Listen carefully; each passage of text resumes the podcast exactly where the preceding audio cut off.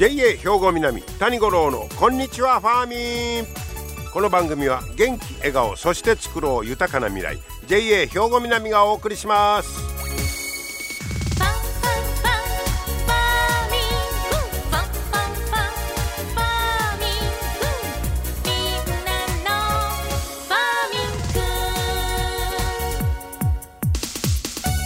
こんにちは谷五郎ですね今日は5月の5日子供の日ゴールデンウィーク真っ只中ということですがいかがお過ごしでしょうか皆さんね、えー、昨日はなんで休みやったか皆さんご存知ですかね。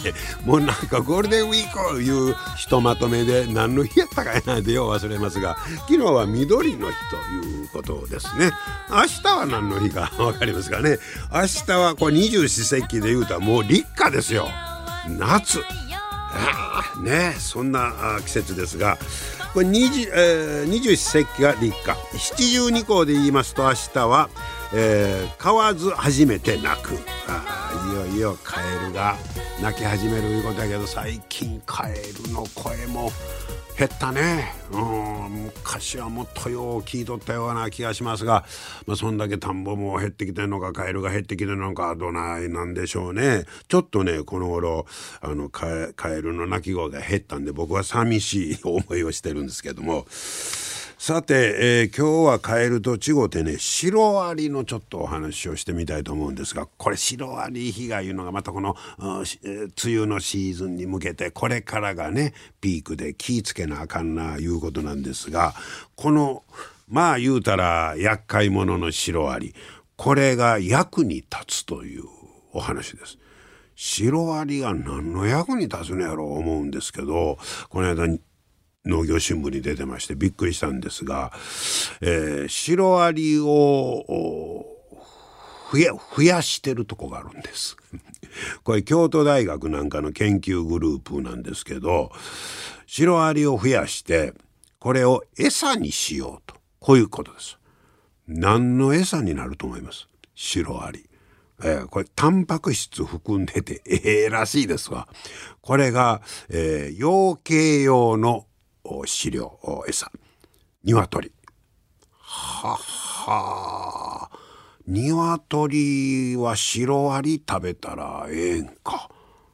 えー、この京都大学なんかの研究グループが今取り組んでるんですけど、えー、山に放置されている間伐材、うん、この間伐材を有効利用しようと。こういうことです。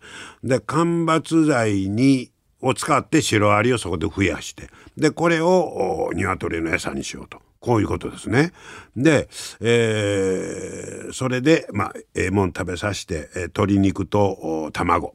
卵も今年はもう大変ですけどもね、えー、この生産に結びつけようという、まあ、研究が進んでるんだそうです。で、2030年までに、えー、鶏の餌にする技術を確立する計画。だからまだもうちょっと、これが確立されるのは先ということになるんでですけどこれはもううまいこと言ったら一石二鳥と言いましょうか。シロアリで人間は困ってるわけですから。それを鶏が待ってるで言うてくれたら一石二鳥。こういうことになります、えー、そこでですね京都大学の昆虫生態学研究室。ここの倉庫に。ここの倉庫を覗いてみますと体長1センチぐらいの大シロアリ数百万匹。え、数百万匹が木の巣の中で動き回ってるんだそうです。はあ、倉庫で。そうですか。これ倉庫は木造やったらあかんやろね。これ絶対食べられんような素材で作っとかんとね。で、ここの昆虫生態学の教授が、えー、2020年の1月に鹿児島県の山林でオオシロアリの巣を採取して持ち帰ってきたんだそうです。そこでまあ言うたら増やしてるいうことですよね。でシロアリは巣から逃げることなく生活してんねんて。あまあシロアリにしたらそらその間伐材がええ住みかやから自分の家やからねで逃げることはないんだそうです。うんなるほどほっといても、まあ、手がかからん家でもしないということですかね。で、えー、飼育に手間がかからない。飼育してるというものの木置いてるだけですみたいな。まあそんな感じで。それにしてもごっつい数ですな、え、増やしている。で、どれぐらいの大シロアリが育ってんのか。1キロの重さでいくの？間伐材を餌におよそ45グラムの大シロアリが育つんだそうです。うん。えー、でこのシロアリというのはそのまま鶏に食べさせたり、えー、冷凍乾燥で粉末にしたり人間がなんか昆虫食べるみたいなパウダーにしてみたいに言いますけどへえ冷凍乾燥で粉末にして他の餌と混ぜたりああそう他の餌に混ぜるんか、えー、してやってる。で高タンパクで、えー、脂肪分や繊維質も多く含まれている。人間がほんま昆虫食食べるのとよう似た感じやね。タンパク質は高いわ。繊維質がどうのみたいなね。全く一緒ですわ、えー、高タンパクで脂肪分や繊維質も多く含まれて、えー、その養鶏用の餌として一般的な、えー、大豆かすとか魚粉と比べて栄養分の遜色はない。よしかしこれ鶏の餌にと思いつきましたね。この厄介者のそのシロアリいうのに目つけたのすごいなと思うんですけど、えー、とにかく栄養分の遜色はないとこういうことですね。えー、そして、えーまあ、これも自然の、まあ、循環になってる。うんまあ、発生するシロアリそれを鳥が食べて、えー、餌になる。はあ、で、えー、とにかく、まあ、台風とか雨でこれからまた大量の流木が発生する。うん、それをアリシロアリに食べてもうて、えー、それを鶏が食べるこれぞ循環と。なるほどね。これうまいこと言ってほしいですね。えーえー、シロアリ駆除業者とこうタイアップしてなんかするとか ねようおるとかって知ってませんみたいな、はい、これが最後とうまいこと言ったら鶏ももう最後と鳥インフルエンザねあの大変ですけどなんとか例えばあのこの栄養取る栄養が変わって体力ついてインフルエンザに強くなるとかねだからそんな風にもなってもらいたいなと思いますが、えー、そんなまあシロアリに注目したというお話ですね。もう一つねちょっと短くドローンでイノシシ被害を減らそういう話も出てましたね。これあの愛媛県の今治でそのドローンでイノシシのぬた場あの土がなってるとこあれをを見てでまあどこに出没するかを予測してそこに、まあ、仕掛けをしようと。まあ、こういうことで、えー、何でもこのドローンもねすごいですね。もういろんなところに、えー、利用されているというね。そんな話も付け加えておきましょう。皆様の元気生活を応援する JA 兵庫南。近畿最大級の農産物直売所虹色ファーミン。おすすめは JA 兵庫南エリアの新鮮な地元農産物。JA 兵庫南は新鮮で安全な農産物の供給。人との触れ合いを大切に地域社会への貢献。人農業自然が共生できる地域社会づくりに取り組んでいきます。皆様の元気生活を応援する JA 兵庫南。JA 兵庫南谷五郎のこんにちはファーミン。さて今日はですね家の光大会の発表会についてお話を伺います。JA 兵庫南女性会稲見支部の副会長です。前田泉さんにお話を伺ってきました。聞いてください。前田さんこんにちは。こんにちは。今日はよろしくお願いいたします。よろしくお願いします、えー、前田さんはですね JA 兵庫南女性会の稲見支部の副会長されておられるということなんですが、はい、えー、実は、えー、っとこのほど家の光大会で、はい、えー、発表されたとはいそうです。いうことなんですね、はい、おこれはどどんな発表されたんですか？女性会の活動で、家の光の記事を、うんあの参考にえーかどんな活動をしているかということを発表する大会で、えー私は、あの本部役員が、えースコップ三味線の演奏を披露したということを、はあの中心にお話しさせていただきました。それなんかで見たな。スコップ三味線いうのは、まあ、改めて紹介してもらうと、はい、えっ、と元は、あの津軽地方での、あの三味線を津軽三味線ね。津軽三味線をスコップに持ち替えて、ああ。まあ誰でもはい。簡単に演奏ができるよっていうことでうんはい。始まっているそうなんですが、ああ。宮城県の方でほ震災の復興をあの祈願して女性会の活動でえーみんなを元気にしようと取り組んでおられるというのが家の光の記事に書いてあったんです。なるほど。はいはいはい。えーそこで吉岡会長が、う。ん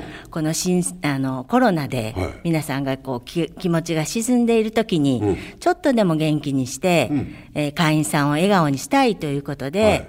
えーすご女装踊りというイベントを企画したんですね。すご女総踊り、はい。すごい女性はい。の総踊り、はいお。で、えーその兵庫南にははい4つのブロックがあるんですけれども、うんそこから出ている本部役員さんが、えースコップ三味線の演奏を披露したんです。はあはあはあはあはああそれの発表をされたと、はいはい。なるほど。でもともとそのスコップ三味線いうのは津軽三味線の、はい。まあエア三味線やね。そうですね。あのスコップ持って三味線弾いてる格好だけしてとはい。いうやつやね、はいそうです。そこれが発祥のもとで,、はい。でそれがまあ宮城県で震災の後、みんなでそれをやって盛り上がったとはい。いう記事が家の光に出た。はい。ははでそれでお JA 兵庫南でも行けるんちゃうかと。はい。なるほどね。ほいで、えー実際にそのスゴ女装踊りの時に発表された。はいでそれはえっと日で言うたら2021年ですね。21年か、はい。はい、はいはいにで一番最初。はいで、去年は、えー22年の9月に、おうえー、すご女装踊り第2回目がありまして、はいはい。そこは私も演奏に参加させていただきました。そうですか。はい。はあ、はあはあ、で、まあ、今まで2回発表してると、はい。い、うことですね。ほなそのスコップ三味線をした人の人数って何人ぐらいやったんですか？あ本部役員の8人です。8人でね、はい。ほんで前田さんも初めてはい。経験して、はい。で どうでした？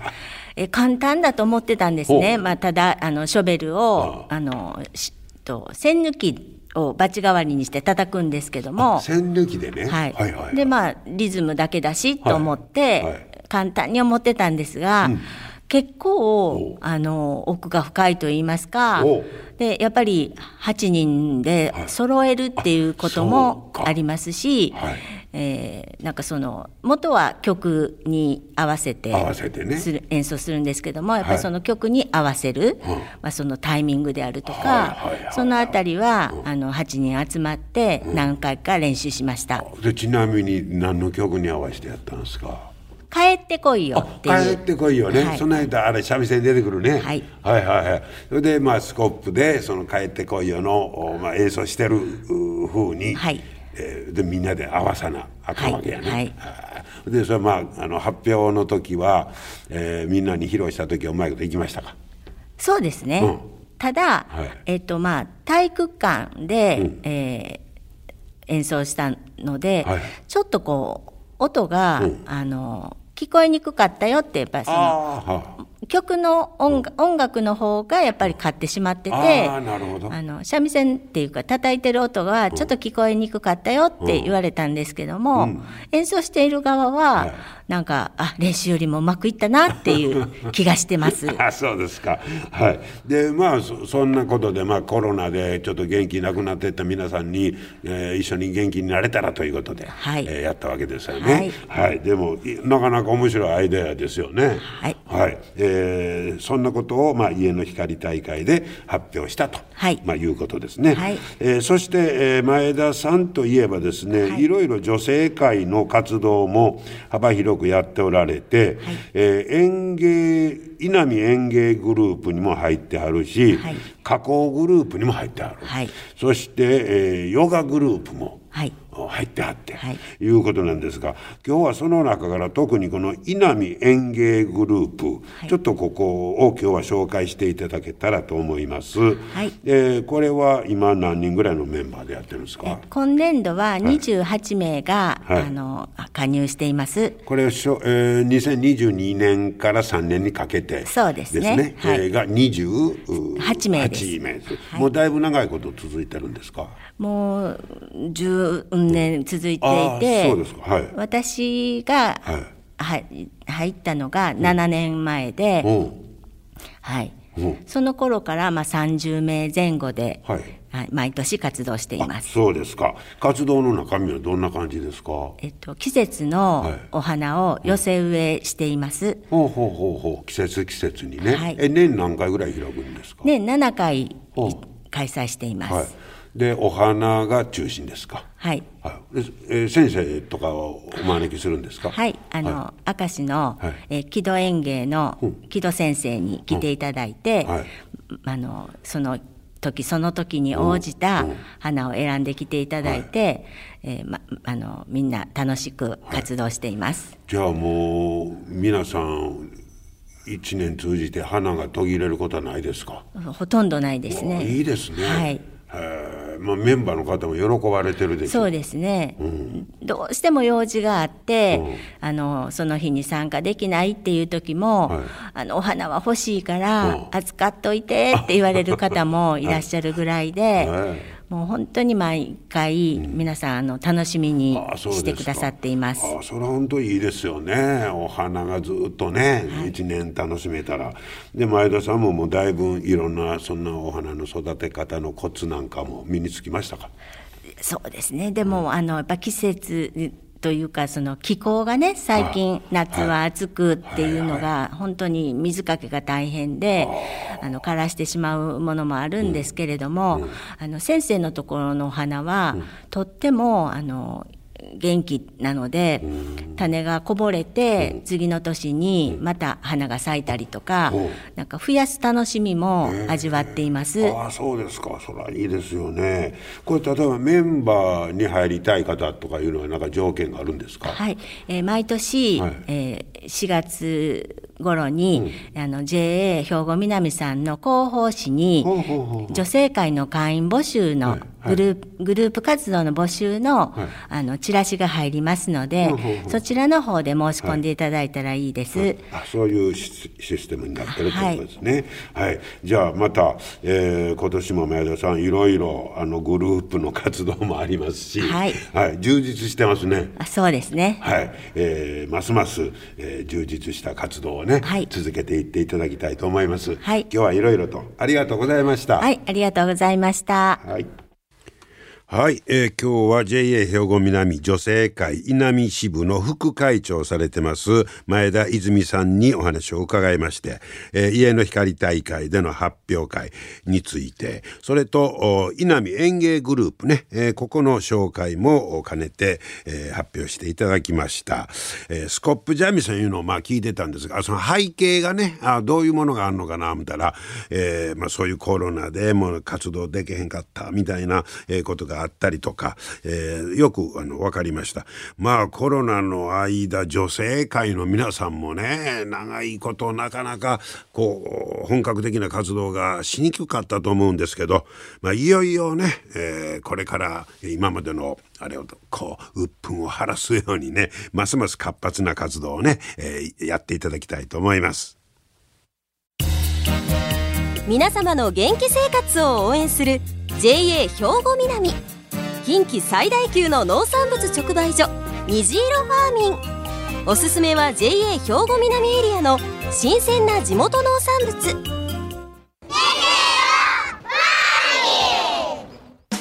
JA 兵庫南は新鮮で安全な農産物の供給。